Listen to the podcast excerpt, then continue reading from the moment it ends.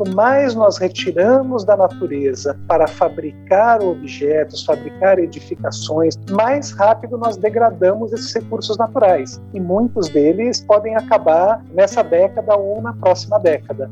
Meu nome é Edson Grandizoli, eu sou biólogo de formação, pós-doutor na área de educação para sustentabilidade pelo Instituto de Estudos Avançados da USP, diretor educacional da Reconect.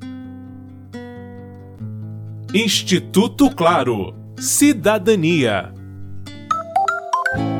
Plástico, metal, concreto, asfalto, alguns dos materiais usados para construir objetos para a humanidade. No final de 2020, estudo realizado pelo Instituto Weizmann de Ciência de Israel, publicado na revista especializada Nature, apontou que o peso dessa nossa produção, conhecida como massa antropogênica, já é igual a de todos os seres vivos.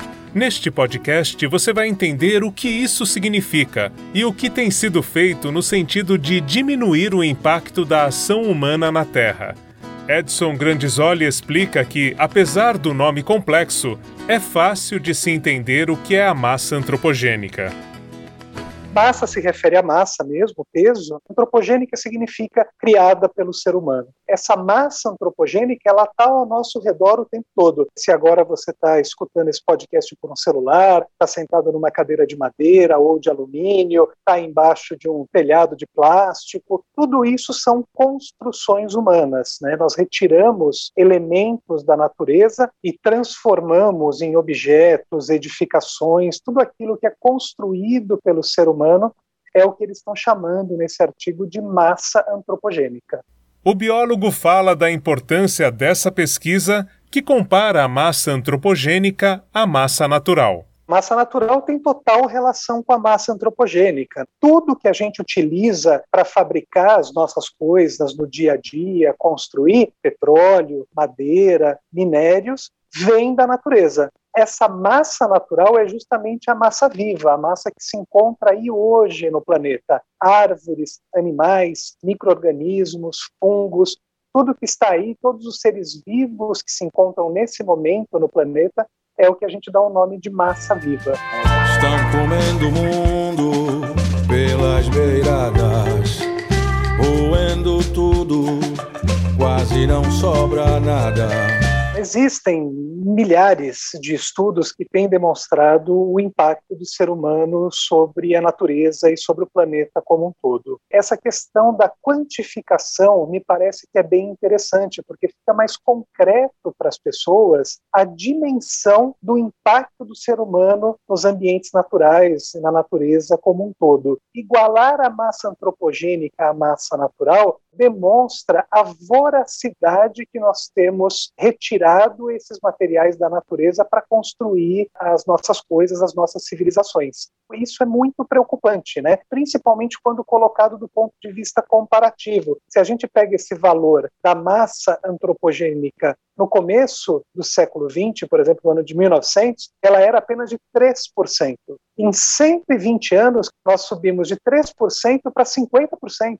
E isso demonstra claramente essa voracidade nossa sobre os recursos naturais. De acordo com esse estudo do Instituto Weizmann de Ciência, observando o último século, a cada 20 anos, a massa antropogênica produzida pelo ser humano dobra essa ação da humanidade sobre os recursos naturais faz com que alguns pesquisadores defendam que estamos em uma nova era. Já há algumas décadas, geólogos, geógrafos, biólogos, geologistas têm discutido mudar o nome da nossa era para Antropoceno, que seria justamente a era do ser humano é, pode ser marcado, por exemplo, pela primeira revolução industrial como o início do antropoceno, que foi quando esses processos mais vorazes de uso de recursos começaram a acontecer.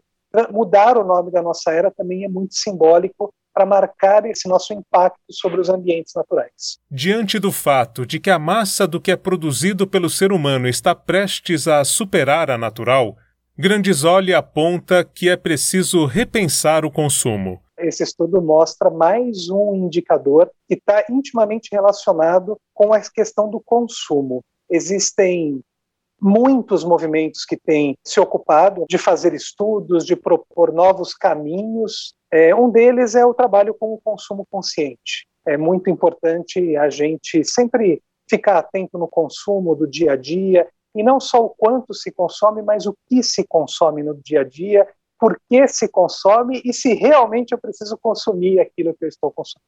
Né? Essa consciência com relação ao consumo é fundamental de ser desenvolvida no plano individual. A pessoa sempre fala isso, né? Se é mais importante ter ou ser. Eu gosto muito dessa comparação. Também não é sobre correr contra o tempo para ter sempre mais.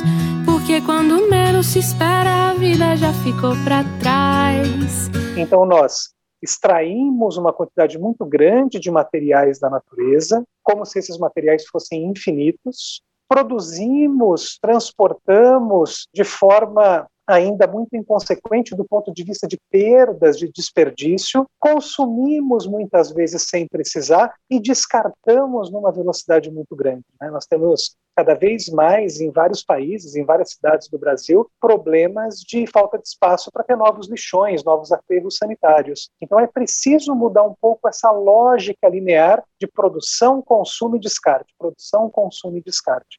Uma alternativa para reduzir os impactos da ação humana é a economia circular, contemplada, por exemplo, na logística reversa um celular, em vez dele sair da minha mão e para um lixão ou para um aterro sanitário, ele deve ser coletado pela empresa responsável, é por isso que a logística reversa, né? Voltando para a mão de quem produz aquele celular, muitos daqueles materiais podem ser reaproveitados na confecção de outros celulares. Você poderia me perguntar, mas quem é responsável por isso? Todos nós. Não é o fabricante o único responsável, não é quem vende o único responsável, não é quem consome o único responsável, é preciso que haja uma corresponsabilização de todos os atores, do, do governo, né, de ter postos de recolhimento de materiais, ter transporte para devolver esses materiais para quem produziu.